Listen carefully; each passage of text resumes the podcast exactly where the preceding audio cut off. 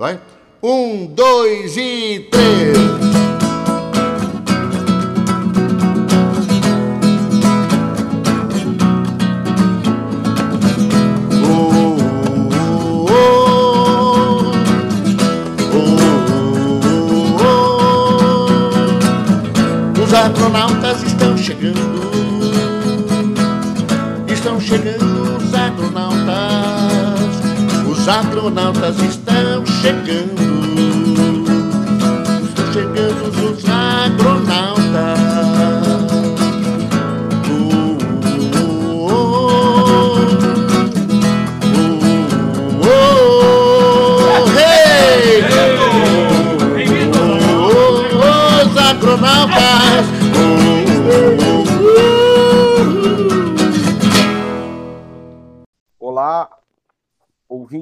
Agronautas.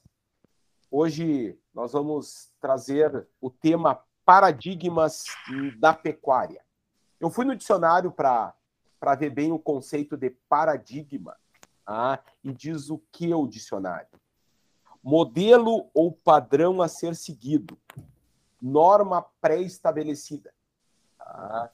E o que, que nós fizemos para o pro programa de hoje, nós agronautas? A gente se preparou, a gente listou alguns paradigmas e dentre esses nós destacamos alguns eh, que na nossa visão se destacam e, e a gente vai agora eh, tentar evoluir nesses temas aí. E eu vou chamar para a nossa conversa o nosso mestre, que ontem defendeu o mestrado, Fernando Veloso, já parabenizando ele por esse feito aí. É... Veloso, além de tu falar um pouco do tema do, do, teu, do teu mestrado, né? Tu acha que no Rio Grande do Sul só podemos criar raças europeias? Bom dia, boa tarde, boa noite, colegas, amigos aí, ouvintes do Agronautas. Não, muito obrigado, Ricardo, turma toda aí pela citação aí da, da minha defesa de ontem. Em linhas gerais, o que eu tratei lá na defesa, professor, foi a questão das informações, dos aspectos descritivos dos touros nos leilões, né? E a fonte dessa informação são os catálogos de leilões. Então, eu fiquei muito satisfeito. Nós, a, apresentei o trabalho ontem, que é uma tentativa de caracterização desse produto que é o touro, né? Uh, e também tentando identificar pontos a melhorar, tentar identificar, uh, vamos dizer assim, áreas descobertas para melhor comercialização desse produto. Então, é, foi um trabalho sobre comercialização e ele se baseou na questão das informações uh, do produto que é o touro. Então, em linhas gerais, é isso aí. Logo a gente vai estar publicando alguns resumos e uh, o documento final para todo mundo que tem interesse em ler. Foi uma muito boa atividade e me surpreendi e agradeço já nós iniciamos lá a sessão lá da banca, tínhamos 50 e poucas pessoas daqui, inclusive o Caju, a Ângela estavam lá conosco, agradeço. Foi muito legal assim o interesse, né, das pessoas, né, prestigiaram, me deram esse apoio, também interessados que a banca era muito qualificada, o tema acho que gerou interesse, foi muito legal. E Ricardo, muito bom que tu falasse aí o, o conceito, né, de paradigma que eu acho que ajuda a, a dar início aí à nossa conversa, né? esse paradigma, essa questão, raças Euro... Rio Grande do Sul igual raças europeias. Isso está meio estabelecido, né? Vamos dizer assim, né? E isso é ótimo, porque as raças europeias podem ser criadas aqui no Rio Grande do Sul, cria uma diferenciação para o nosso negócio, cria uma diferenciação da nossa carne. Mas a discussão que eu vejo hoje é assim: sempre foi desta forma, deve ser dessa forma, é necessário ser assim, a gente está tendo ganhos com isso. Nós, de fato, estamos diferenciando o nosso produto, nós, de fato, estamos tornando o nosso estado mais importante em carne, uh, nós estamos sendo mais produtivos por essa opção. E aí eu quero ouvir os demais agronautas. É, eu sou um defensor né, das raças europeias, dos, dos sintéticos que nós usamos aqui, tudo isso eu gosto demais, é minha área de trabalho. Mas eu, por hora, me questiono. Né? Então, uh, podemos retomar depois algumas isso é assim. Outro dia eu estava lendo, a gente volta e meia vai para os clássicos, né? E aí tinha um livrinho aqui do Drucker, e aí lá nas questões de administração ele perguntava assim: ó, de tempo em tempo a tua empresa, o teu negócio tem que se perguntar, se tu fosse iniciar hoje, tu iniciaria fazendo da forma que tu faz? Né? E essa questão das raças europeias está no quadro aí atrás de ti, né, Ricardo? Uma imagem bonita. Tá? É... Eu tenho, eu tenho uma opinião sobre isso, Fernando. Eu vamos também lá, tenho uma vamos opinião. Lá, vamos lá, Caju e Ana. Não, eu, eu, gostaria de dizer assim que nem sempre foi assim. Mesmo que o, o Rio Grande do Sul tivesse essa fama de que aqui só é, era o bastião da das, criação das raças europeias, sim, os maiores criatórios genéticos, sim, estavam aqui, mas o gado, o gado geral do Rio Grande do Sul, ele, ele era uma cruz, um cruzadão. Era, como dizia as pessoas que recebiam gado no frigorífico, a mestiçagem. Olha só. Sim. Ah, desculpe, muito despadronizado. Né? Desculpe né? esse é termo, isso. mas exatamente. teve que teve que uh, haver uma sinalização por parte da indústria em determinado momento, que eu, que eu, eu acho que eu, eu estava acompanhando isso, uh, que disse: olha, agora para nós cumprirmos contratos, nós precisamos melhorar o gado, então eu só vou aceitar, ou só vou bonificar, ou, ou vou penalizar aquilo que chegar fora do padrão. E aquilo ali foi uma indução para que a gente, para que todos os pecuaristas buscassem um produto é, digamos, menos, menos cruzado e mais padrão. E aí, para padronizar, eu digo que não existem melhores raças do que as raças europeias, por exemplo, Hereford e Angus. E o mercado, então, até voltando assim à questão do reprodutor, que o, as informações dos reprodutores que o Fernando está falando aqui, né, é, começou assim a se vender muito gado Angus, Red Angus, e Hereford para melhorar ou deixar o gado aquele que tinha talvez muitas eh, muita influência zebuína por um até um zebu ruim que veio lá de cima uh, a gente foi melhorando o gado a ponto de hoje realmente o gado todo que chega no frigorífico aí eu acho que a Ana pode depor melhor melhorou demais melhorou demais as mangueiras de recepção das indústrias exatamente o que eu ia falar pegando o gancho do caju e concordo plenamente com o Veloso. É, a tradição das raças europeias, é, isso de muito tempo, né? Porém, a realidade que a gente vivenciava, eu acho que são coisas diferentes, são duas coisas diferentes. A tradição da criação, da seleção de grandes criatórios, cabanhas, é, enfim, a representatividade das raças europeias aqui, nas exposições, nos leilões, com relação à seleção genética. Porém, a realidade que se via dentro é, das indústrias era completamente diferente. Era completamente diferente. Eu posso afirmar para vocês, isso não, não, não precisa ir há muito tempo lá atrás, não. A gente está falando aí em 15 anos lá atrás, 18 anos lá atrás, no começo do programa Caminhangos, né, Veloso? O que a gente via nos currais era a miscelânea, o que a gente chama de cobra d'água com jacaré. Tu não é, sabe. Foi, foi, um processo dos últimos ali. 15, 20 anos, né? É, tu não sabia o que, que tinha ali. A pescaria era algo é. necessário, né? Obrigatório. E, e, um processo muito bom. Eu, eu, acompanho vocês que isso que aconteceu foi muito bom. É, Nós é verdade. Um gado Concordo com o Caju que veio mesmo, da né? indústria. E, essa necessidade. E nós avançamos muito. Bom, é. Só eu... que o, que, o que, eu acho aí, desculpa me interromper, Veloso, não, eu, eu acho que existe um processo aí no meio do caminho veio a necessidade e a cobrança da indústria com relação à padronização. Isso é essencial quando a gente fala em escala, em mercado, em, em qualificar e em posicionar produto. Tu não tem como fazer produto se tu não tem escala. Primeira coisa. Não se faz qualidade de produto sem ter padronização e escala. Padronização e escala. Evoluímos muito.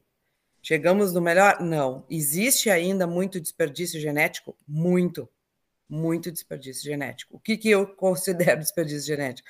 Tu usa genética, tu tem um sistema que tu investe, desafia um pouco mais esse animal, né? Vamos dizer assim, e, e tu não consegue entregar o resultado. Isso ainda é muito presente no, no Rio Grande do Sul. Nessa época agora que nós estamos, eu convido para entrarem dentro de uma sala de abate, para vocês verem a quantidade de carcaça magra. Animais jovens, carcaças magras. O então, produtor morre na praia, né, Ana? Ele não, ele tem a faca e o queijo, mas ele não usa corretamente aquele potencial. é o, é o desperdício do potencial genético. Então, eu acredito que tivemos uma mudança, tivemos, visitem os currais hoje, vocês vão ver muito mais padrão. Ainda existe o cobra d'água jacaré? Existe, ele ainda existe. Porém, em menor quantidade do que era antes, que ele era a maioria. Só, só que o produto mais padronizado, quando tu vai avaliar ele, ele ainda peca muito ele não chega ao seu máximo, ele não desempenha tudo que ele poderia desempenhar. Estamos desperdiçando a genética europeia em, na hum. produção, na entrega do produto lá na indústria. Essa é a minha opinião. Posso, dar um, posso dar um pitaco? Deve. É, a gente está falando de, de paradigma, né? E o professor trouxe para nós o conceito, e a gente do que vocês estão falando aí, a gente tinha um paradigma que era o gado do Rio Grande do Sul não ter padrão, ser meio jacaré com cobra d'água, como disse a Ana. Uh, se constatou que precisava esse gado ser padronizado, então se criou um novo paradigma. O gado deve ser padronizado, né? Uh, e agora, indo um pouco mais, vamos dizer, para dentro da porteira onde eu tô, uh, tem um outro paradigma. Este gado padronizou, e como a Ana falou, uh, essa genética está sendo desperdiçada, ou seja, a meu ver, passou um pouquinho do ponto e se perdeu o que o jacaré com cobra d'água tinha, que era adaptação. E aí eu tenho a genética, mas eu não tenho o ambiente adequado na mesma velocidade. Isso a gente vê muito claramente dentro dos sistemas de produção hoje, que vai refletir lá na, na, na ponta da, da indústria, né? Então, uh, eu, eu, a meu ver, tem um novo paradigma aí, que é uh, vestir o sistema de produção com um biotipo adequado, e a gente ainda, com, por mais que tenha muito conhecimento em cima, uh, e o Veloso aí trabalha muito nessa área, uh, a gente ainda não chegou num ponto, num novo paradigma, né? E, e o paradigma, ele muitas vezes, ele para quebrar ele, a quebra do paradigma, ela vem das bordas, né? Ela nunca vem do centro. Então, normalmente tem que vir alguém de fora para quebrar esse paradigma. Porque o cara que está dentro do paradigma, ou seja, aquele que está criando a raça europeia dentro da raça europeia, melhorando, melhorando, melhorando, muitas vezes ele não enxerga que o ambiente não está melhorando na mesma velocidade. Isso se chama cegueira paradigmática, conceitualmente. E o cara fica cego. Isso é muito comum dentro da pesquisa, né, da, da academia, muito comum. Né? Léo, mas uh, será que essa valorização dos últimos anos de raças sintéticas não está tentando, de alguma forma, corrigir esse paradigma uh, de um excesso de raça pura? Estou tentando entender a tua provocação. Eu, eu acho que sim, professor. E eu acho que o Leonardo chegou mais ou menos na abordagem que eu não soube, talvez, me expressar bem no arranque aqui, dessa questão que se estabeleceu esse novo novo e que esse novo novo passou a ser ele e pronto. Vamos fazer o seguinte: Assim como a gente teve esse processo de 15, 20 anos de padronização do nosso rebanho, que é muito positivo e consequência do trabalho de muita gente, nesses 15, 20 anos se estabeleceu um sistema novo de produção no Brasil, onde a vaca zebuína é cruzada com o touro europeu, e basicamente com o touro angus. E aí, para esse cara que é neurorista, zebuzeiro, ele teve que sair, né, de algo que estava estabelecido, né? A cabeça dele era o seguinte: eu tenho uma vaca zebu, eu uso um touro zebu. Vocês estão querendo trazer que raça? Red o quê? Erefork, né, os caras falam, entendeu? Angus. Bom, pro cara tudo isso era novo, tá? Uh, e aí, mas ele, por que, que eu vou fazer isso? Não, porque estão me dizendo, eu estou vendo que isso é mais produtivo. Porque no momento que eu faço cruzamento, que eu tenho essa F1, diz que esse bicho é meio imbatível, né? O que é verdade. Bom, então me dizendo que então que uh, eu estou perdendo, eu poderia produzir mais usando cruzamento. E esse cara saiu, de uma situação que estava posta, esse cara eu digo um monte, né? E foi fazer cruzamento. Mas nós aqui, se tu pegar hoje e dizer assim, ó, mas quem sabe, Caju, tu pega essas vacas angus aí, tuas, quem sabe tu bota um tornelore nelas. Tu poderia hum. ter o F, outro F1. E tu poderia ter um rebanho super produtivo. E aí, claro, o nome do caju, mas eu digo, a nossa reação natural. Não, mas tu tá louco? Não, mas não, então. É, não, não, não, tu não tá louco, sabe por quê? Porque é a questão da adaptação é, que o falaram, a gente está de olho nisso, aquelas pessoas que têm que fazer medição dos seus índices produtivos. Tu está sempre medindo. E quando tu repara que tu, todo esforço genético, seleção, ele não, não vai além, tu começa a perceber que o teu ambiente e tua genética talvez não esteja sendo compatibilizados. E aí tu vai o quê? Tu vai buscar, não, então eu preciso de alguma coisa que confira maior adaptação ao meu gado. Isso é uma volta e uma, um questionamento constante dentro da quem faz genética. Te digo isso, Veloso, porque agora mesmo nós estamos pensando em buscar na raça Nelore o que ela tem de bom, o que a seleção dela fez é, em pouco tempo agora, com um volume muito grande dentro do Centro-Oeste, para uma contribuição para a melhoria do gado brancos. Veja só, uhum. o Nelore contribuindo para uma renovação do sangue brancos que, é, sabidamente, é, é muito em cima de gado Brahma, certo? Então agora a gente, poxa, o, o Nelore melhorou tanto, tem tanto um volume tão grande, um rebanho tão grande selecionando, é, lógico que vai sair coisa boa daí, vamos aproveitar isso para contribuir nessa, nesse gado brancos que é, é uma complementariedade entre zebu e britânico. Pessoal, certo, vamos mas... sair um pouco de dentro da porteira. Veloso, por favor. Não, só ia... foi bom esse relato aí do Caju, só que eu vejo assim, ó, o cara que é produtor de genética, eu entendo que ele está muito bem obrigado no seguinte sentido. Ele tem que ter a raça pura ou aquela raça sintética estabelecida e paciência, meu amigo. Se essa raça tem algumas dificuldades, é uma opção, né? Eu vou assumir talvez algumas perdas produtivas, eu não vou usar cruzamento com a mesma intensidade que eu poderia, e eu tentarei, tentarei recuperar isso através da venda do reprodutor, né? Eu vou tentar recuperar isso através da venda do touro, através da matriz diferenciada PREM, ou seja, eu não sou o produtor comercial. Eu, isso está assim, e é assim que eu vejo, né? Que esse negócio chamado raça pura, ele serve a quem faz genética. Ou seja, é uma opção correta, não tem outra, né? Porém, o grande volume, é 90 e picos por cento, né? Uh, que é o produtor comercial, muitas vezes ele repete o mesmo modelo de quem faz reprodutor. E aí, como a Ana falou, ele repete o mesmo modelo, dando condições muito inferiores de quem faz reprodutor. Aí ele usa, provavelmente, se usa o, o genótipo, né? Que não é o melhor para ele, e ainda não dá as condições adequadas para esse genótipo, né? E uhum. deixa de usar cruzamento, que seria um empurrão nesse carro dele, né? Então, uh, era mais ou menos por aí, pessoal. Acho que a gente fez uma boa conversa.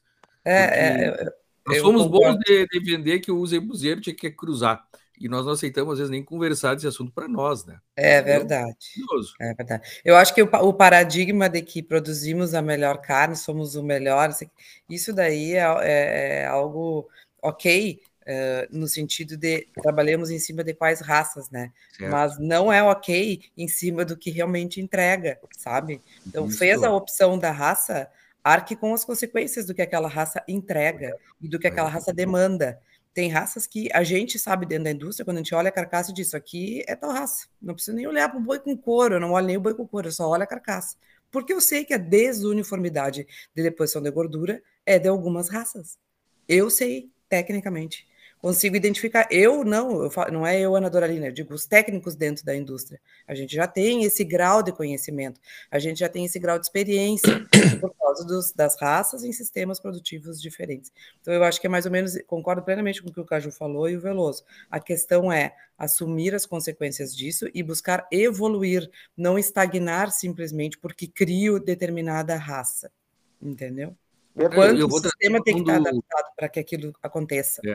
É, eu vou trazer para o mundo prático, eu estava me lembrando uma coisa dessa semana agora. Eu lá, como pecuarista em livramento, eu me envolvo aí com compra e venda de gado, né? Eu comprei agora lá oito vacas de invernar. E vou mandar no nosso grupo do Agronautas. As oito são, a gente pode chamar um padrão Brafor. Que é curioso, né? O cara que compra vaca de invernar, usualmente o produto ele é muito misturadão, né? Era, né?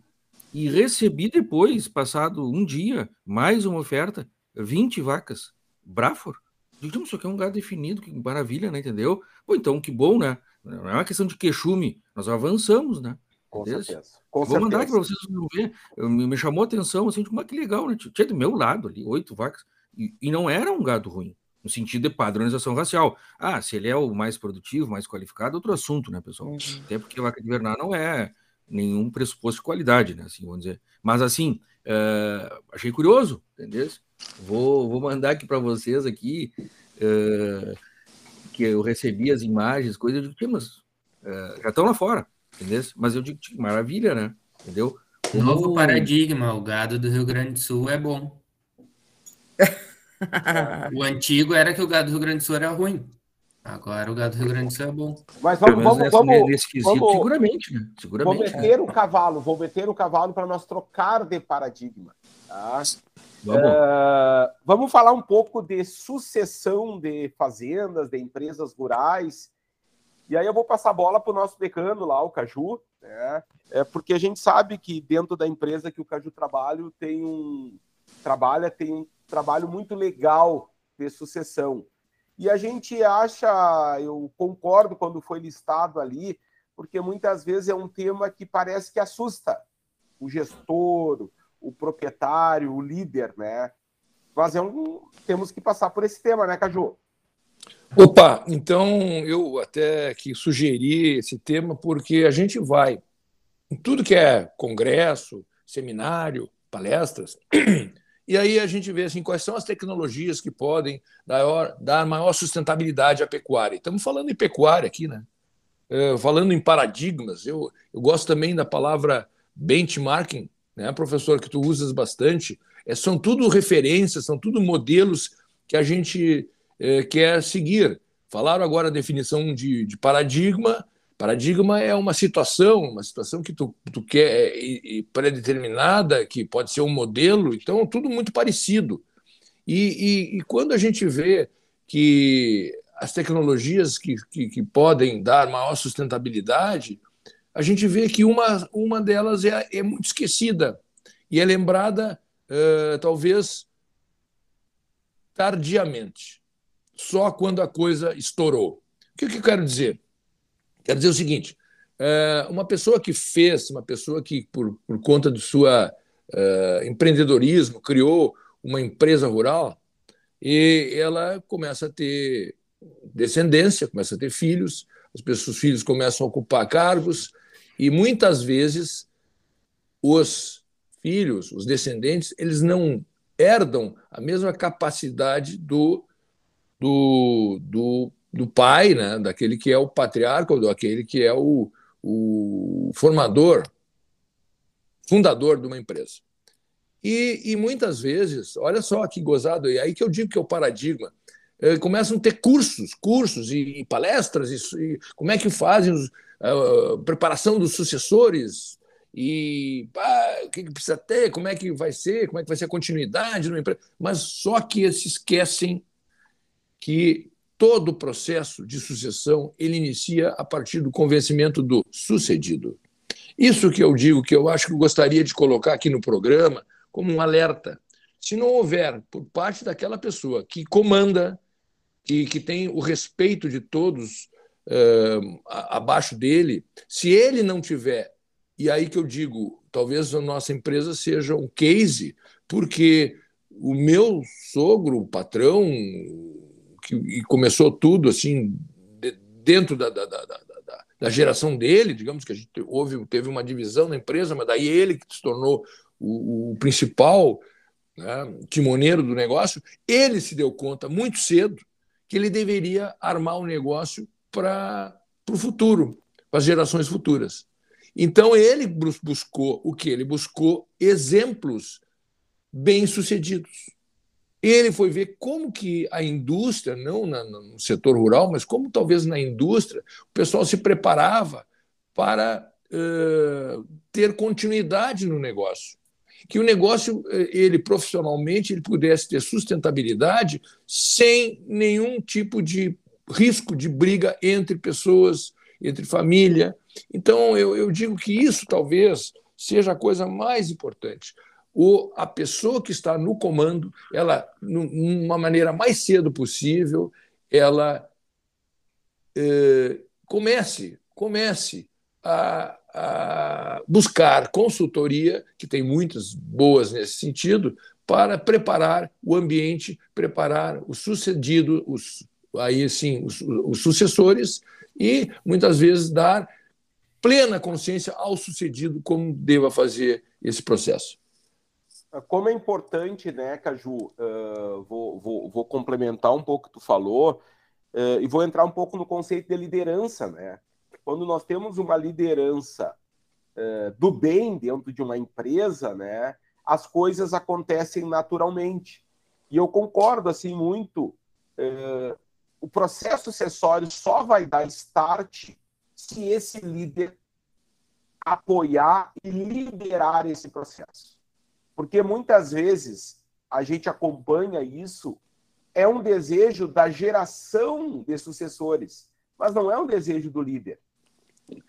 Fala o líder. Acontece, e aí fala, não acontece. É, Ricardo, assim, ó, é bom diferenciar isso que eu tentei frisar, o sucedido. Tu vê que essa palavra é pouco falada, tu está falando do líder e dos sucessores, mas a cabeça, o sucedido tem que estar tá, é, convencido. Concorda? É o líder, é, o, é, é a palavra o sucedido. Não existe nenhum tipo de trabalho para conscientização do sucedido, para dar a sensibilidade, sensibilização do cara. Olha, começa o teu processo enquanto tu manda. E porque todo mundo respeita. Então, enquanto tu der a diretriz, as pessoas vão fazer o que tu queres. Quando o negócio começa lá para frente, o cara já está com problema de saúde, já tá, já estão assim duvidando da, da, da, da, esperteza do cara, aí já não adianta mais, perdeu o respeito, perdeu o exemplo, aí a coisa anda pior do que poderia andar.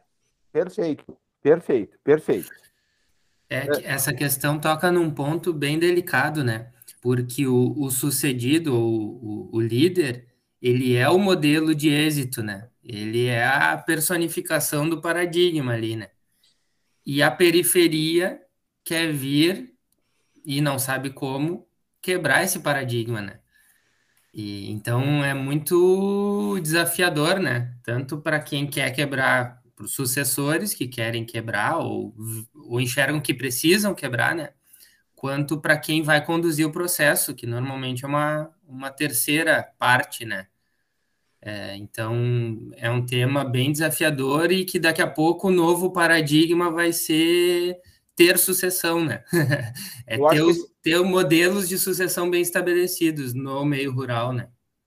Essa parte, essa parte, professor, do, do, do sucedido, assim, ó, a pessoa tem o poder. Quando ela é, decide é, abrir um processo de sucessão, ela tem que imaginar que, de uma certa maneira, ela vai perder poder. Ou talvez não, o poder de, de exemplo dela de iniciar esse processo muito cedo acaba até aumentando, até aumentando assim a, a admiração das pessoas por esse exemplo. E aí esse poder torna-se até maior, entendeu? Mas isso é uma questão de. E, e, os que querem chegar, eles querem, de uma certa maneira, ter poder. Então é uma disputa disso, e, e aí que tem que ter, eu acho que ajuda externa para fazer uma mediação desses, dessa transição. Legal, ajuda Caju. externa. Não, legal, Caju. Eu acho bacana tu trazer a, essa tua vivência aí, né?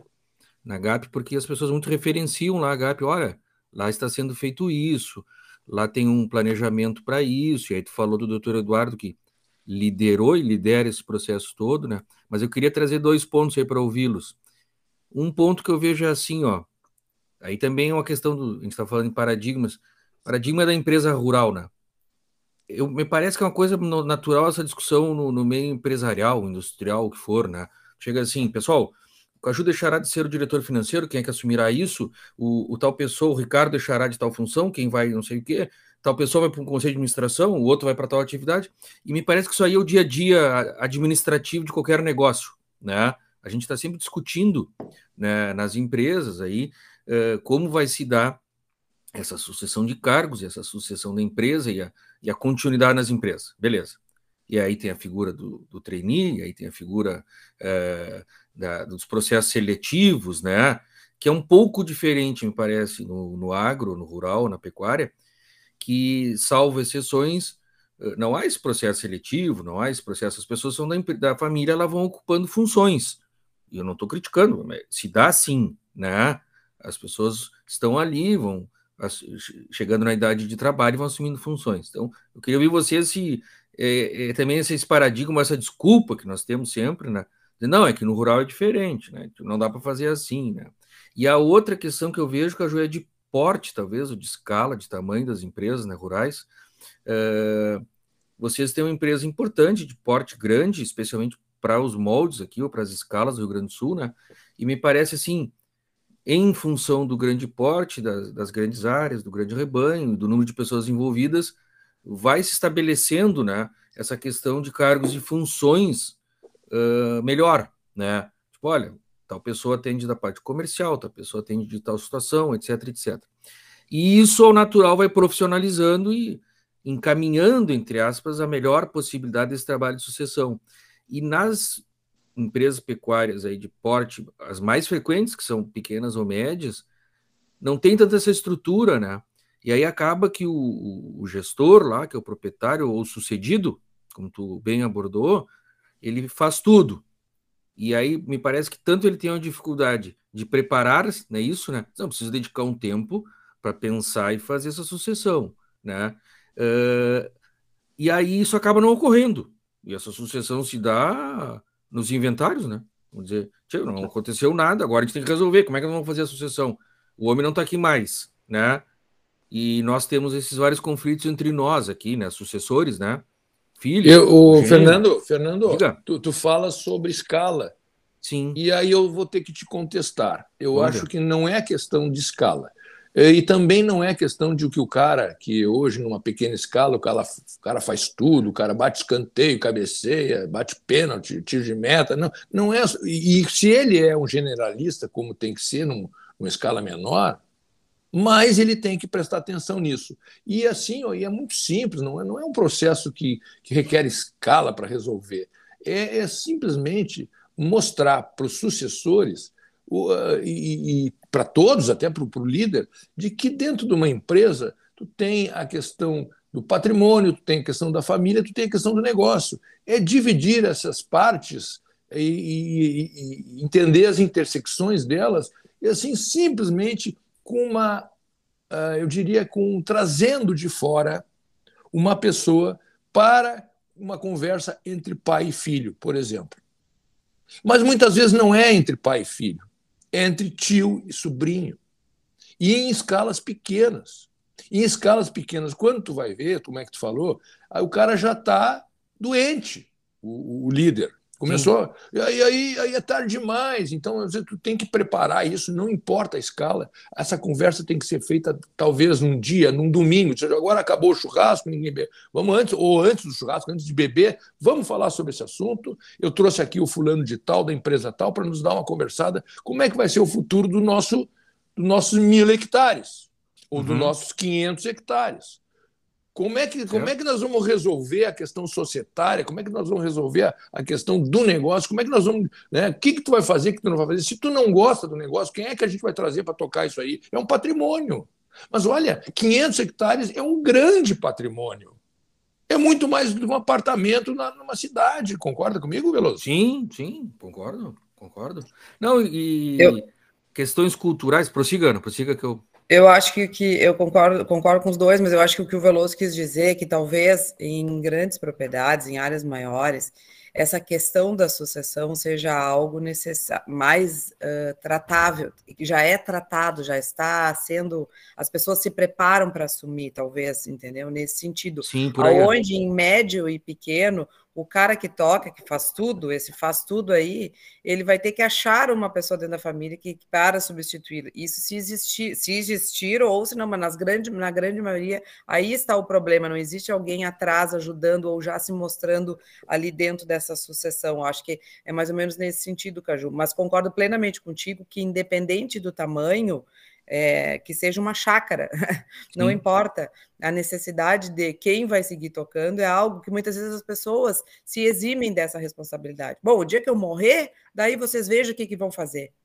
Exatamente. Isso, um exemplo. Fala, até tem essa fala, né?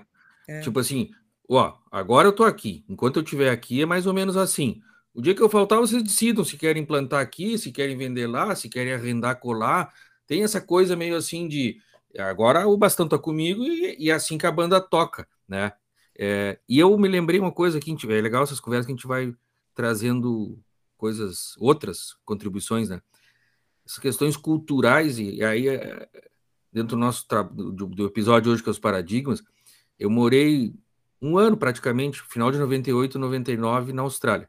O primeiro, segundo semestre de um ano, primeiro do outro.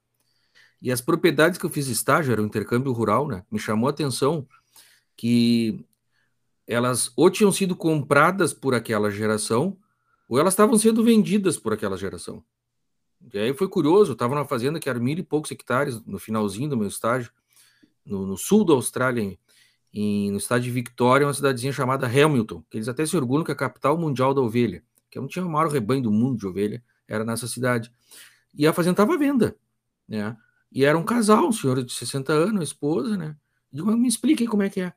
Não, nós vamos trabalhar mais dois ou três anos, ela já está meio anunciada para ser vendida daqui a dois a três anos. Eu digo, seu filho, não, meu filho é funcionário público, trabalha no CSIRO, que é tipo Embrapa.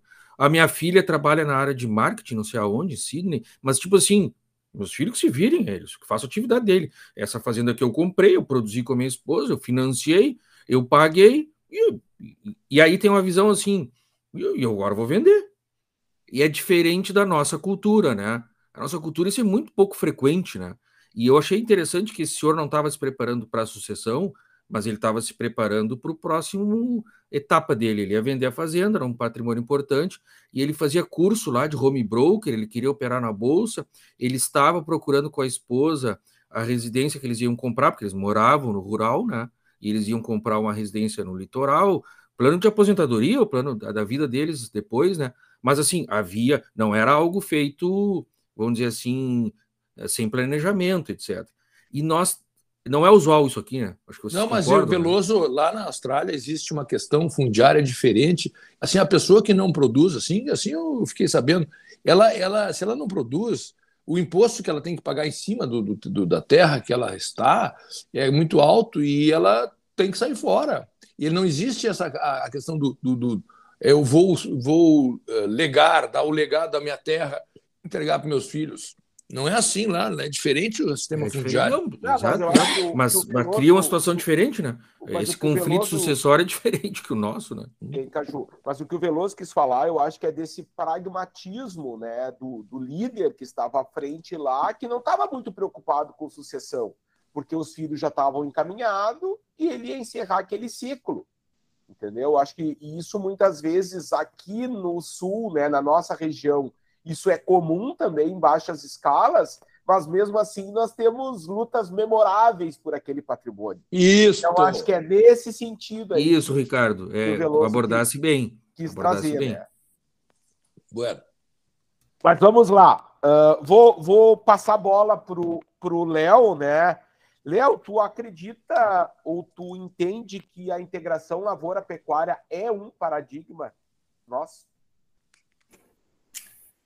Sim, acredito, acredito porque vivencio isso, né? É, ainda existe um, um desconhecimento muito grande, é, tanto nas culturas de sequeiro, vamos pegar metade mais norte, né, do estado do Rio Grande do Sul, quanto metade sul, que aí envolve o arroz. É, a gente é, já tem aí é, uma, um volume muito consistente é, dentro mesmo da pesquisa, né? É, de dados que mostram que a lavoura melhora com a pecuária. Isso já esse paradigma ele já foi quebrado, tanto é que a pesquisa já tem aí 20 anos de é, de, de informação levantada, de publicações, e a gente sabe que a pesquisa, ela, por mais que, que ela nos desvende, vamos dizer assim, os mistérios, é, ela chega depois do produtor, né? A, a, a, quebra, de novo, a quebra do paradigma vem das margens, né? Então, a pesquisa, na verdade, ela, ela, ela chega um pouquinho depois, botando o método, né? E uh, testando aquelas hipóteses ali, né?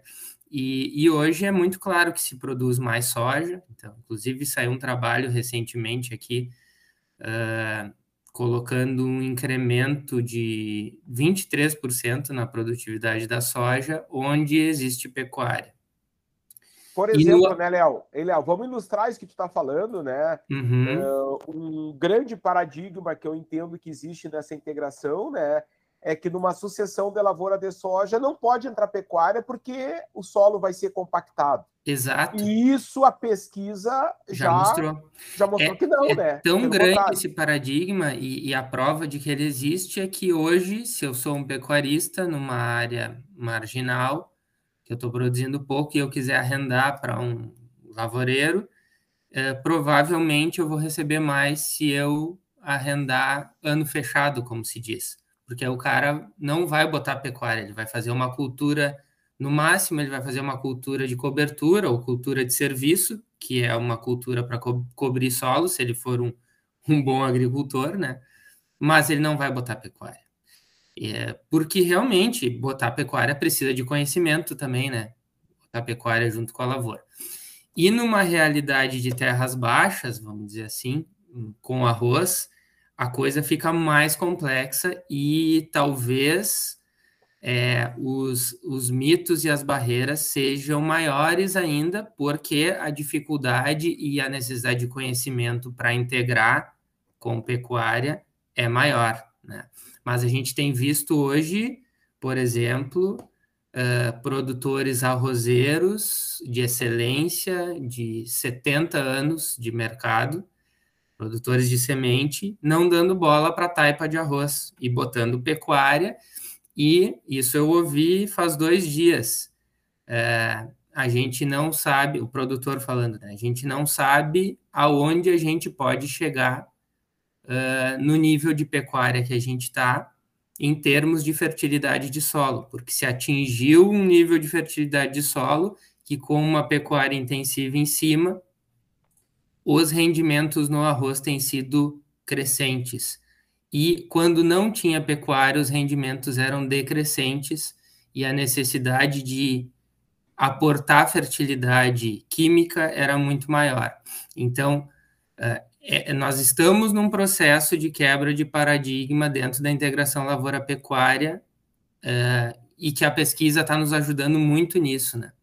mas ainda é uma dificuldade muito grande e a gente vai ver ainda muita lavoura indo mal e terminando e muito lavoureiro saindo da atividade por não entender a importância dessa integração. Nós estamos falando em Rio Grande do Sul, né? Realidade Rio Grande do Sul.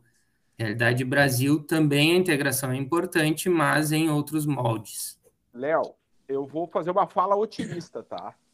Falando um pouco mais da fronteira oeste onde é mais essa realidade de terras baixas que tu traz aí, da integração com arroz.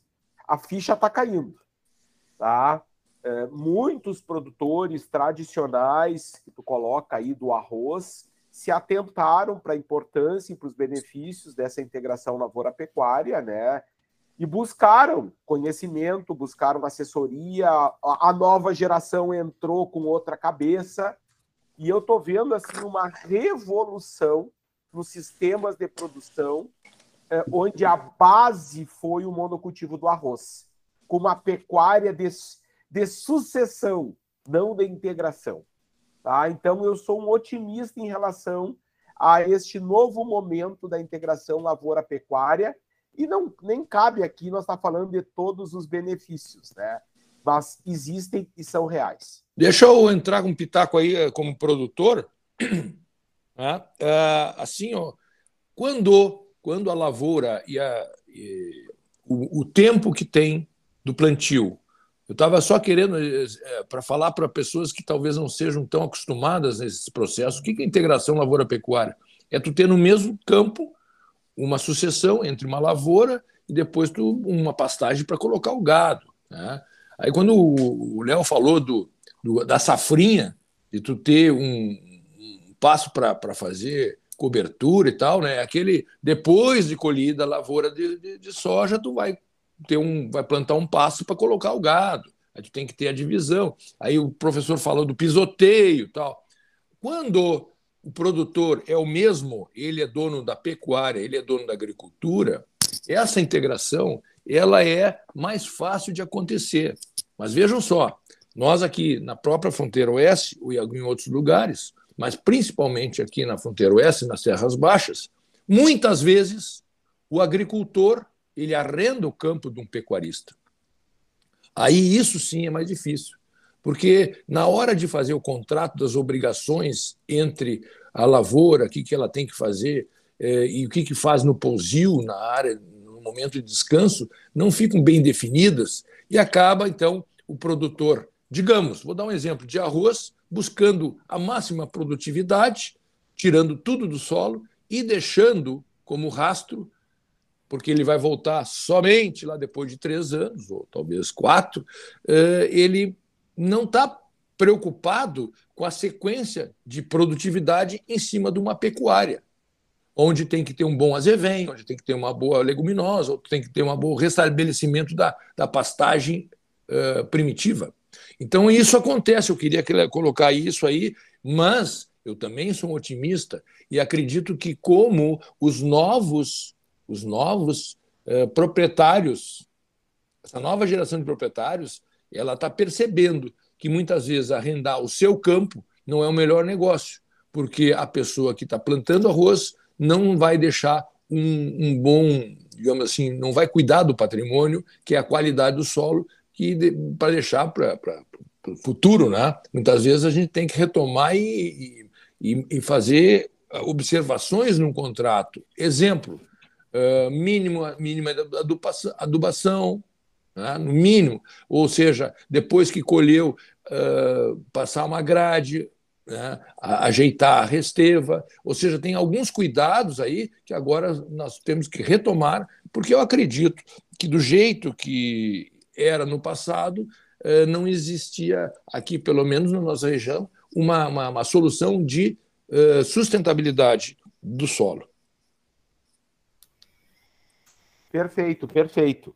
Uh, trocando de assunto, trocando de professor, paradigma. Professor, fala, fala se, se, estamos em tempo, eu não sou um conhecedor desse tema, mas o que eu acho, o Caju abordou bem aqui eu acho que a gente às vezes mistura um pouco os conceitos e as denominações, né?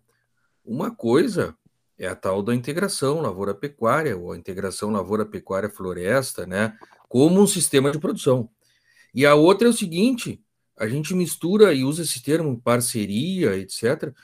Tem um indivíduo lá que é um arrendatário, ele usa, ele planta e. Não, eu faço integração lavoura-pecuária, porque esse indivíduo produz agricultura, eu tenho gado, em algum momento isso se comunica, né? Não, tu não faz, né? Não, não, não sei se eu estou me expressando bem, né? Tu tem lá naquele, naquele é. estabelecimento rural, tu tem pecuária, tu tem agricultura, mas isso não é uma integração, né? Vamos isso é, assim. é uso compartilhado da terra, não, isso, não necessariamente isso. integração. E eu não estou criticando isso, até porque nós fazemos em pequena escala lá. Mas aí o cara, não, nós fazemos integração lavoura-pecuária, nós temos uma parceria com a agricultura. Não, tu também não tem parceria, né? O cara te paga X sacos de alguma coisa para usar a tua área um período, né? Parceria, tu tá fazendo em conjunto, investindo em conjunto, assumindo o risco em conjunto, né? E, mas é mais bonito, me parece, dizer que tem uma parceria ou que tem uma integração do que. Uh, não, eu tenho lá, eu arrendo aquela área, que não há problema algum, né? Mas acho que um pouco se mistura, né, Leonardo? E, Perfeito. Uh, o que uma coisa é e o que é outra, né? A integração é, é muito mais, vê, maior é. e muito mais complexa de ser feita, né? Exato, exato, Veloso, mas o que eu quis chamar a atenção é o seguinte, é que muitas vezes, no próprio uso compartilhado da terra ou arrendo para você, eu posso pensar numa, numa integração, tá? Isso, isso ah. deveria se constar na gênese, do, na, na hora que tu vai sentar para fazer o contrato, tu tem que pensar numa integração com vistas de melhorar o rendimento da produção agrícola do arrendatário, né? com se eu puder usar com a minha pecuária também tendo bons ganhos. Né? Também existe, nós temos que pensar a coisa, mesmo com uso compartilhado, tem que ser pensado num sistema de produção, adubação do sistema e etc, etc. Sim. E eu queria dizer o seguinte, que mesmo que a gente fale assim que a lavoura melhora com a pecuária, é, é, é positivo falar ou é do que a pecuária melhora com a agricultura. Nós tínhamos uma preocupação muito grande que, que com a, né, o ingresso da soja, desenvolvimento da soja crescente no, no estado do Rio Grande do Sul, que a gente diminuísse muito o nosso rebanho. Na verdade, não aconteceu exatamente isso. Entende? E, e aí houve justamente por, por conta do aproveitamento de uh, uh, é, uh, resíduos da, agricultura ou de uma lotação maior possível na entre-safra da, das lavouras. Enfim, na verdade, não diminuiu tanto o rebanho assim, e eu acredito que muitos produtores, por conta da integração, aumentaram seus índices produtivos na pecuária. Eu concordo, mas é, é uma realidade ainda se tu vai para o norte, noroeste do estado, ah, as pastagens lá vazia, né? O que para quem é da pecuária dá um estado de nervos, tem, entendeu? Tem um, cerca, é. cerca, como é que tem, tem esse, eu que vou ando na estrada, como é que tem esse monte de comida e não tem um gado em cima disso aí, pelo olha amor o, de Deus? Olha o potencial, né? O potencial, o potencial e os caras são tem, assim, né? ó, eles são pragmáticos, é aquela coisa assim, não, não pode ser, a questão do pisoteio aqui ninguém, muito pouca gente usa. Eu já ouvi muito assim. E cara grande, entendeu? Pega aquela região lá. De... Eu já vou dizer assim, claro, vocês estão vendo. Cruz Alta para cima, para o norte, lá em então, direção a Santa Rosa, Frederico Westphalen para lá. É vocês estão cruzando. Cobrando. Tá, mas assim, ó, vou dizer, tem muito hoje mudou de mão a questão do, do adquirir reprodutores. O pessoal está vindo comprar e nunca nunca vinha comprar uh, touros para colocar no que numa, numa num lugar de cria que ele estava aproveitando no, no, na, no, digamos na safrinha da aveia que ele plantou depois da soja. E ele está tirando lá não sei quanto de prenhez. Aí eu digo, mas e aí, o que, que tu faz quando tu tem a soja? Eles, eu boto lá no mato, naquele campo nativo, naquelas bordas de mato lá, eu cerco. É, tal. num pulmão, não. É. Eu, eu, pulmão, né? E eu fico com aquele meu gado lá, no verão, apertado, uma lotação de cinco eh, cabeças por hectare, dando suplementação. E aí, quando vem na hora de parir, já tem, digamos, vai parir em cima da veia de novo, entendeu? Eu já tenho a pastagem de novo. Ou seja, o cara está conseguindo, com gado, tirar o que não tirava com uma safrinha, por exemplo, de, Isso, de é, trigo. De trigo. Isso que, o Caju, é, isso que o Caju está falando, nós vamos ter, eu acho que na, nas internas aqui no chat, chat revelador, disse que nós vamos ter outro programa de paradigma para nós não ficar muito superficial, né? Exato, Mas eu vou só exato, comentar, comentar mais uma coisa, só para nós deixar uma bola picando para o próximo. Isso que o Caju falou de que os índices melhoraram é verdade, né? Os índices melhoraram muito com, com a, a, a entrada da lavoura, a invasão da lavoura nas áreas de pecuária. Mas eu faço uma provocação. Eles melhoraram porque as terras e áreas melhoraram, ou eles melhoraram por isso que o Caju falou agora, essa pressão de aproveitamento de área, de agregar mais conhecimento, de pensar mais em sistema de produção, né? Porque se vocês forem ver é, friamente, é, entrem numa lavoura de soja depois de 15 anos de cultivo, mesmo bem conduzido, como é que fica? Né? se tu não fizer um novo investimento pesado para voltar a ser campo. Então, isso tem que ser discutido também, né? O que que sobra depois, né? Porque uh, o, o agricultor, ele tem essa visão de que, não, melhorei esses coitados aí da pecuária, né? Que não produziam nada, agora eu venho salvar eles, as vacas morriam de fome. Não é bem assim, né? Não é, mas em alguns casos é, né? Vamos aceitar, né? Em algumas situações é. Na maioria. É. é rotação, não, rotação de culturas é uma, uma coisa que está cada vez mais importante. E os novos técnicos prescrevem que tu saia da soja e tu plante sei lá o quê. Não? Eu, eu tenho tanto nome aí que eu vou te dizer que de pastagem que eu nunca vi que o gado comia, e que isso renova, isso recompõe o solo né, a estrutura do solo, com pecuária em cima. Pessoal, eu tenho uma proposta, eu escrevi no chat ali. É, eu entendo que nós estamos é, tendo um debate bem legal sobre paradigmas e nós não falamos um terço dos paradigmas que nós listamos, né, da nossa lista prévia. É. Já falamos de três. É, hum, é mas a. Top 5 pediram no nosso grupo, vamos, vamos é. elencar os top 5. Aí vocês queriam é. fazer seis ou oito. Tem mais dois ainda hoje, né? É, mas estou propondo um segundo programa para a gente seguir. É, um deles seria o uso da balança, tá? que ainda é um paradigma nessa linha de que o gado perde peso quando vai uh, ser pesado. E o outro paradigma é que a vaca de cria, o lugar dela é em área extensiva, é no, como é que é? Da, tem um termo até, né, Léo? Me ajuda. Áreas marginais. Marginais da propriedade rural, né? Que, que, vaca de cria não pode ficar em cima de uma pastagem cultivada, já que nós estamos falando de ILT, né? Então, uh, eu, eu gosto desse, desse segundo item, porque ele tem muito a ver com o anterior. Né? A integração, a questão da vaca, aonde que é para onde ela vai. E eu vou dizer para vocês, assim, já começando, que naturalmente não é que ela deva, não deva ir para o filé mignon da propriedade, mas naturalmente uma vaca de cria ela vai para um, uma, uma área de menos investimento, porque as áreas de maior investimento, por definição, seriam para terminação, recria, para tu sair, desfrutar dos animais. E a, e a vaca, como ela permanece na propriedade e ela não pode mudar de lugar, eu não posso arrendar uma, uma área de alta de produção de pasto para botar um gado de cria. Eu não posso movimentar com gado de cria. Então, naturalmente, uma vaca ela vai ficando num lugar onde ela não será muito movimentada ou o movimento dela tem que ser pequeno. Então, assim, por definição, por definição, as vacas, então, e eu gostaria que aí os técnicos me ajudassem, né? mas, por definição, não é Aí vai entrar no paradigma. Não é que tu não vai trabalhar com gado de cria tentando atingir altas performances também. Não é isso. Mas naturalmente. Exemplo, eu vou dar um exemplo para vocês. Nós temos uma propriedade aqui que ela é. Ela, ela sofre com enchentes. Tá? E de dois em dois anos nós temos uma enchente em que eu tenho que movimentar o gado e muitas vezes botar no caminhão e tirar para uma outra propriedade.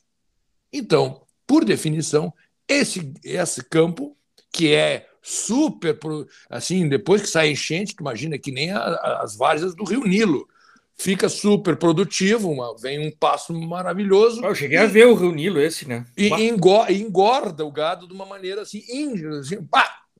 E aí o que acontece? Eu posso usar gado de cria? Não. Por que não? Porque tu imagina que quando entra bem enchente, eu tenho que colocar uma vaca parindo dentro do caminhão para deslocar para outra fazenda. Então, eu tenho que ter muita segurança de que aonde a vaca andar, eu não eu vou deixar ela quieta. Eu não vou ter esse tipo de circunstâncias, incidentes, que eu vou ter que fazer um manejo uh, fora, do, fora do momento.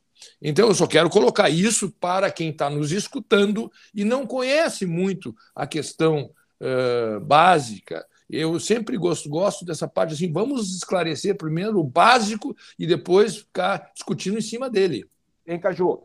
Uh, eu vou tentar te auxiliar aí, mas a gente não pode esquecer nunca da função primordial de uma vaca, né?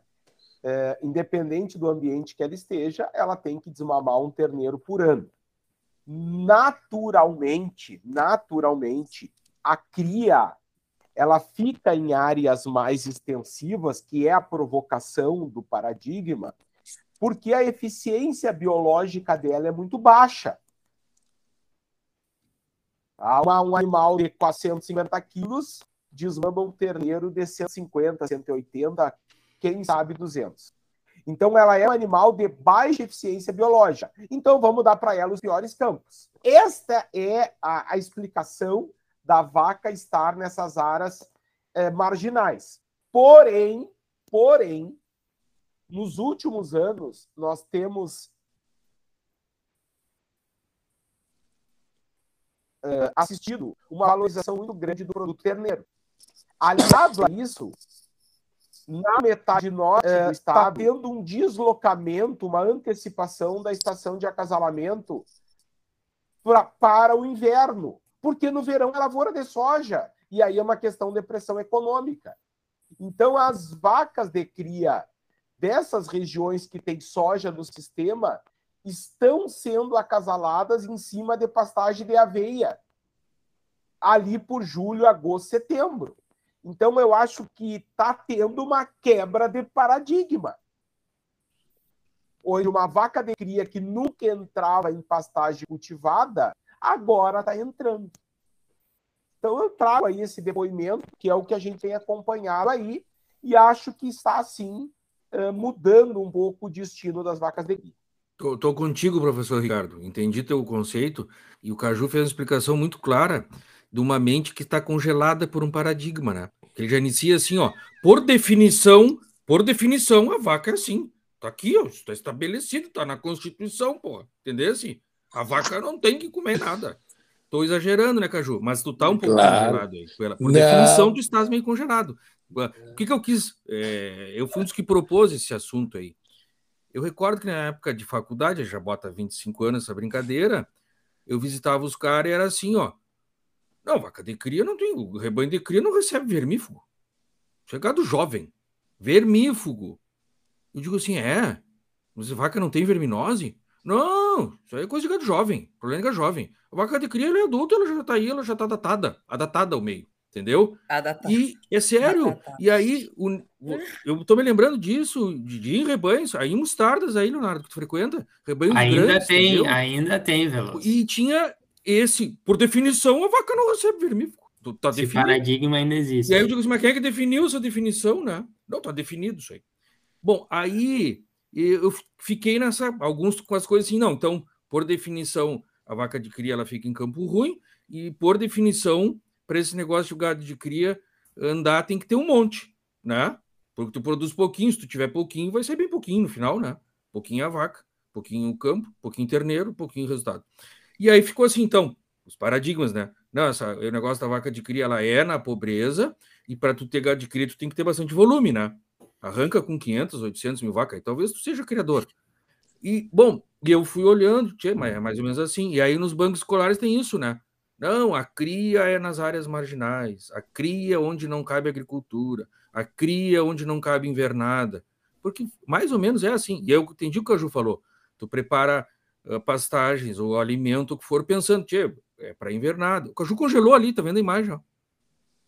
Não, não. Ele congelou parado mesmo, prestando não, atenção. eu achei que tinha mesmo. Não, eu congelei, eu congelei porque eu recebi uma crítica frontal, mas eu, eu quis simplesmente colocar por que, que nós estamos discutindo esse assunto e por que, que a vaca, muitas ah, vezes, ela. Eu não quis dizer que essa. Não, é eu te falou? entendi, Caju. Que... Não, mas tu me largou assim no peito. E que não, não, não é assim. Não é assim. Eu não digo que tem não faz que ser assim. assim. Não faz assim. É, eu digo assim. É, olha, existe esse conceito e para as pessoas Sim. entenderem por que, que nós vamos debater esse assunto, claro. por que, que é, existe uma, uma, uma, um fundamento. Eu entendi. Ah, tá. Esse é o velho sala de redação. Esse é o velho sala de redação. Ah, mas aí, Ricardo, avançando. Então tá, lá naqueles rebanhos lá tinha essa questão, nem vermífugo. Aí a Ana comentou uma questão desses, da metade norte do estado. Eu trabalhava ainda como funcionário da Angus, eu tive a oportunidade de visitar muitos rebanhos, né? Eu fazia uma revisão de touros para um remate esteio e eu fui nos rebanhos que eram lá uh, Ibirubá, Cruz Alta, Carazinho. Eu lembro que eu fui num cara em Carazinho e ele me trouxe uns touros para eu revisar e disse: bah, vou aproveitar e te mostrar aqui a ternada que está nascendo. E trouxe aqueles terneiros, aquelas vacas, tudo naquela veia. E eu digo assim: mas que loucura esse gado de cria nessa veia. mas eu estou dizendo porque eu estava com a estabelecido para mim Estou te falando isso de 15 anos atrás ou mais. Na minha cabeça eu não conseguia visualizar que aquela, mas, aquele mas espaço, isso, aquele recurso poderiam é, ser é usados. conceitual do paradigma. lugar de, e eu olhei, mas que terneiros maravilhosos, claro, as vacas estavam dando leite, um milhão, né? Então, assim, ó, eu, aquilo foi um choque para mim, sabe? É verdade isso aí. E eu digo, ah, mas então Tipo assim, na minha cabeça não tinha autorização, as vacas não tinham visto para entrar na área de melhor comida, aí. né? Elas não tinham filtro. liberação para isso. E aí eu olhei aquilo, digo, bah, bom, e depois tudo isso aconteceu, né? Essas regiões, ao natural, tem uma cria mais intensiva, e a nossa cria no todo, acho que melhorou muito, professor Ricardo, assim, é, mudou esse conceito, assim, né, entendeu? Mas era uma coisa, eu estou dizendo que eu estava tão congelado quanto a fala do Caju, né? Porque eu vi as vacas na passagem, eu levei um choque. Eu digo, mas tchê, aquela coisa assim que tu, é, da tua ignorância, né? Esse homem é louco. Claro que ele é louco, ele está fazendo as coisas e tu não tu acha que não pode, né? Que é a coisa, o paradigma que o senhor Ricardo falou no início, né? Olha, isso está estabelecido, né? Que é assim, né? E antes que eu me esqueça, nós falamos da parte de sucessão, e olha, a primeira vez que eu ouvi falar em sucessão, e aí a importância das pessoas aí, foi com o doutor Siloter, nas palestras das safras de cifras, eu era estudante, eu ia nos eventos aí que tinha, e, e eu me lembro que ele abordava isso, eu, mas eu não, eu não alcançava a conversa, sabe? E aí hoje o Caju explicou todas as dificuldades disso, e digo, pá, mas demorei a entender por que, que ele abordava tanto, porque eu estava muito com aquela história que eu queria saber uh, como é que faz para ter mais ganho de peso, como é que faz para ter mais prenhez, e esse cara vinha com essa conversa de sucessão e problema sucessório e desafio, e eu digo, bah, vou lá pegar um cafezinho lá. Não, não... Tu tava congelado tava, também, tu tava, tava assim, congelado. Tava, é, porque tu é estudante, é. tu tá meio assim, mas tu é. dá um ml de prostaglandina, tu dá dois, tu dá levamisol, tu dá vermectina, meio assim, sabe? Meio, tu dá ração, não dá ração. Eu, é, eu tava nessa visão produtivista, né? Que é um período da vida da gente só Veloso. Eu queria Léo, eu não, não, eu queria, eu queria agora entrar, agora entrar no negócio, já que eu fui citado aí e tal. Eu foi queria citado, só dizer é, sobre meu congelamento e tal. Eu queria falar uma coisa para vocês. Que interessante é. Ao ponto de eu receber agora uma visita de pessoas que, com gado de cria, buscando uma genética de touro, eles estavam comentando como é que funciona o protocolo de IATF deles. E que uma vaca Olha só que interessante. Uma vaca que está muito gorda, ela é a mesma coisa que uma vaca muito magra para a resposta nem ATF. Ela Ou seja, e, e, olha só que loucura. Não adianta, se, se tu tiver uma vaca muito, muito bem, bem estado, o resultado da inseminação tem tempo fixo que tu faz protocolo para sincronização, ele é muito ruim. Então, eles têm que restringir a alimentação de uma vaca. Olha que interessante. A que ponto estamos?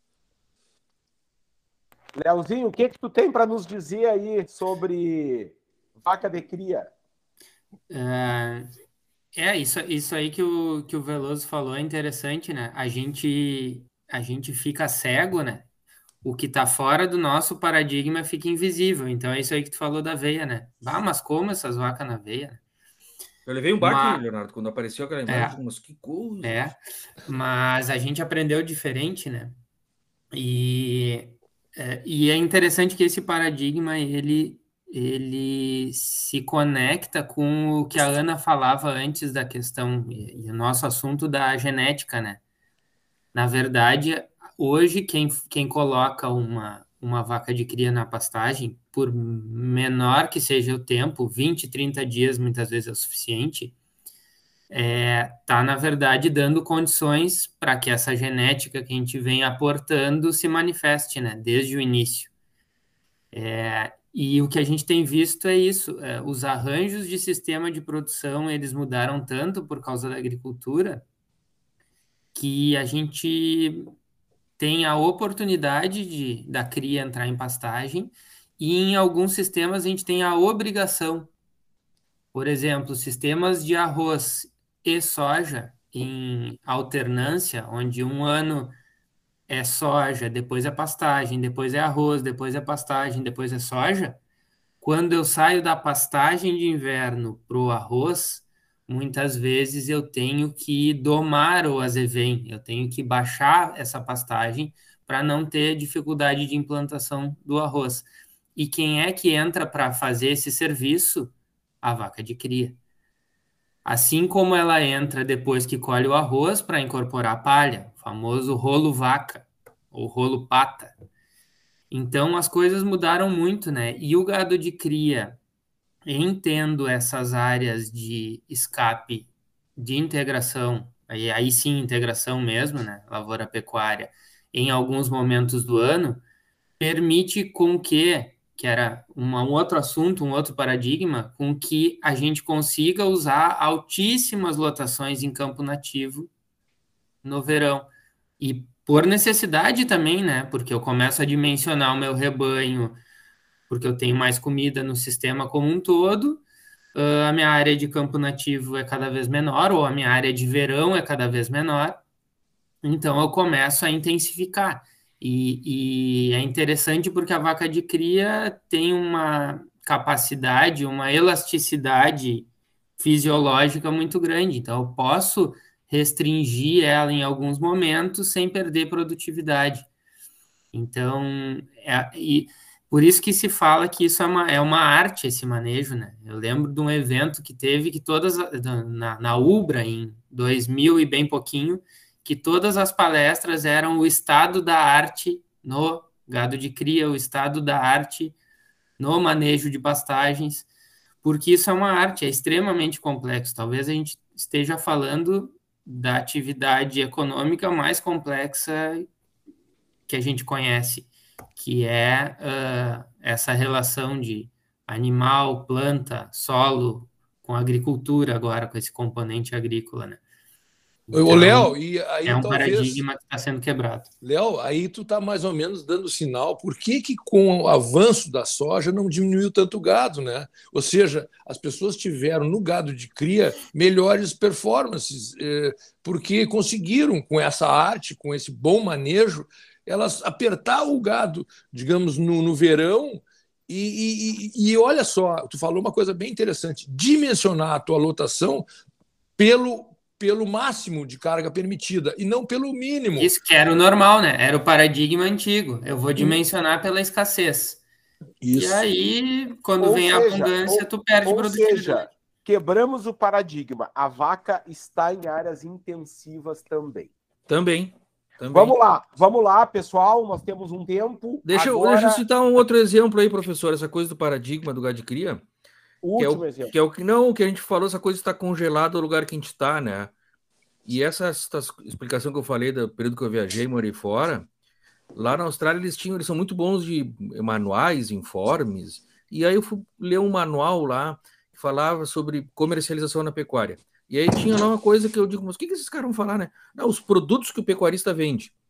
E aí tinha lá, né, que ele vende o boi gordo, que ele vende a vaca gorda, papapá, papapá, não sei o quê. E aí tinha do criador. E do criador eu fiquei curioso, porque tinha, eles, eles dividiam o terneiro em vários tipos de produtos, né? Que era um terneiro mais jovem. Opa, deu uma interferência aí, pessoal. Que era um terneiro mais jovem. E aí tinha um terneiro que eles chamaram de Viller, que era o seguinte, que era um terneiro que tu tirava do pé da vaca e abatia. E tu abatia ele com 300 quilos acima. E eu digo, mas eu não estou entendendo nada, eu nunca vi falar de um terneiro de 300 quilos, né? E nunca vi de falar de tirar um terneiro de uma vaca e abater, né? E, mas o que acontece? Tu sai do teu lugar, tu começa a ver coisas que tu não via antes, né? E bom, e aquilo é um sistema produtivo, existe lá. Eles têm caras que cuidam de uma vaca de corte, que nem uma vaca de leite, desmama e abate o terneiro. Então, eh, não é muito. Não é, não é nem que seja usual, a gente nem pensa nessa possibilidade no nosso negócio. Né? E hoje nós rompemos um paradigma que, com a ausência do Grecelé, que é a pessoa que corta o tempo, nós chegamos a um episódio de 1 hora e 15, 1 hora e 20, né? Entendeu? É, quebramos, quebramos um paradigma. Quebramos o tempo. A minha dica, pessoal, que eu preparei para hoje, o Léo também tem uma, não sei se mais alguém tem, é um livro, é, até um best-seller, né? É, mas que está muito ligado com quebra de paradigmas, que é Mindset, a Nova Psicologia do Sucesso, da Carol Dweck. Não é brasileira, é um livro uh, americano que tem uma tradução uh, para o português. Então fica aí. Mindset, a nova psicologia do sucesso. Qual é que é o, o termo inglês de paradigma, hein, o Veloso? Tu que sabe tudo. Como eu é sou que... contra estrangeirismos. eu não gostei dessa dica do professor Ricardo porque é mindset. Mindset. mindset. Que é uma não, palavra como... bonita da moda, a gente usa muito, né? Tem que mudar o teu mindset, entendeu? Teu mindset tem que estar virado para tal coisa. É, é, é, legal, é legal. E, né, e, e aproveitando essa dica do professor Ricardo, eu vou sugerir outro livro sobre esse tema, é mais antigão, e que se chama Mais Esperto que o Diabo. Não sei se vocês já leram, e ele é um pouco antes dessa historinha de mindset, mas tudo é a mesma coisa, né? Esse negócio de mindset, coach, antigamente era PNL, antigamente era não sei o quê, e aí eu lembrei, eu estava outro dia falando com uma pessoa, é, meu pai tinha minha idade, ele ouvia as fitas do método aquele, como é que é? Dele Carnage.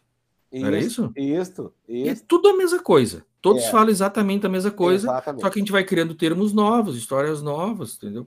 Eu, eu, eu daria a dica de ler o Analista de Bagé, porque são métodos anticonvencionais de, de quebra de é, pouco é, ortodoxos. E vai quebrar mesmo, é para quebrar mesmo. É. é para quebrar mesmo. Né? Léo, Léo. Eu tenho duas dicas bem rápido.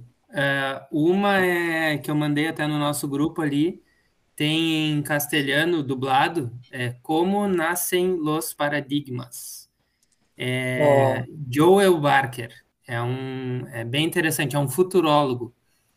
É bem interessante o conceito de paradigma e é um videozinho de, do YouTube, 18, 18 minutos. E, Léo, tu é. lesse bem esse, esse episódio, esse livro aí, antes de vir para o pro programa, porque tu definiu o paradigma de uma maneira soberba. Gente. Eu fiquei, Não, soberba total. E assim, repetitiva, depois vou ser criticado, né? Eu falei paradigma umas 25 vezes no programa. Exato. O decano não vai te poupar. Aguarde, não, o decano vai vir na minha costela, mas faz aguarde, parte. Aguarde. Hoje eu acho que meu áudio tá bom, pelo menos não vou ser criticado, é. porque não tô no carro. Tá então perfeito. eu vou eu tá vou melhorando nos pontos. Não, o, não o legal é o seguinte: eu não sei, a audiência nossa, eu não sei se a audiência, poderíamos ter até um feedback aí, mas eu acho que em termos técnicos, estamos melhorando. Exatamente. Ana, Ana, quer Oi. alguma coisa ainda? Não, não, não. Estava só ouvindo aqui, concordo plenamente com essas questões todas ponderadas aí pelos, pelos colegas. Eu não tenho uma dica hoje, hoje passei. Tu sabes que a Ana, ela não habla muito, pero se fija, não? Se fija. Ela tá, tia, ela entrou muda e saiu calada, tia, não, eu não sei o que está acontecendo com a nossa musa.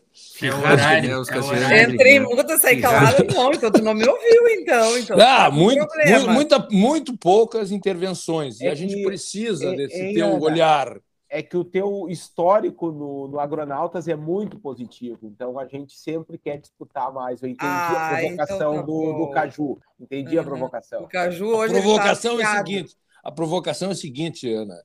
Nós precisamos do teu olhar, da tua percepção, do, da tua sensibilidade nos temas que a gente aborda. E por isso que eu digo, foi muito pouco pitaco teu, e a gente precisa. É, o público feminino tem que ouvir o podcast. Caju, vamos lavar roupa suja. É vamos, vamos lavar roupa suja em casa. Foi um prazer. Então tá, valeu, pessoal. Até daqui 15 dias. Valeu, Guris. Beijo, valeu, Gurias. Beijo, tchauzinho. Abraço, beijo. Vai. Um, dois e três.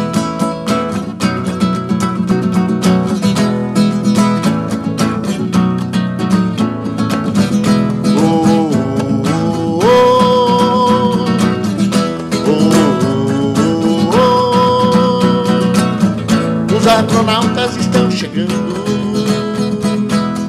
Estão chegando os astronautas. Os astronautas estão chegando. Estão chegando os astronautas.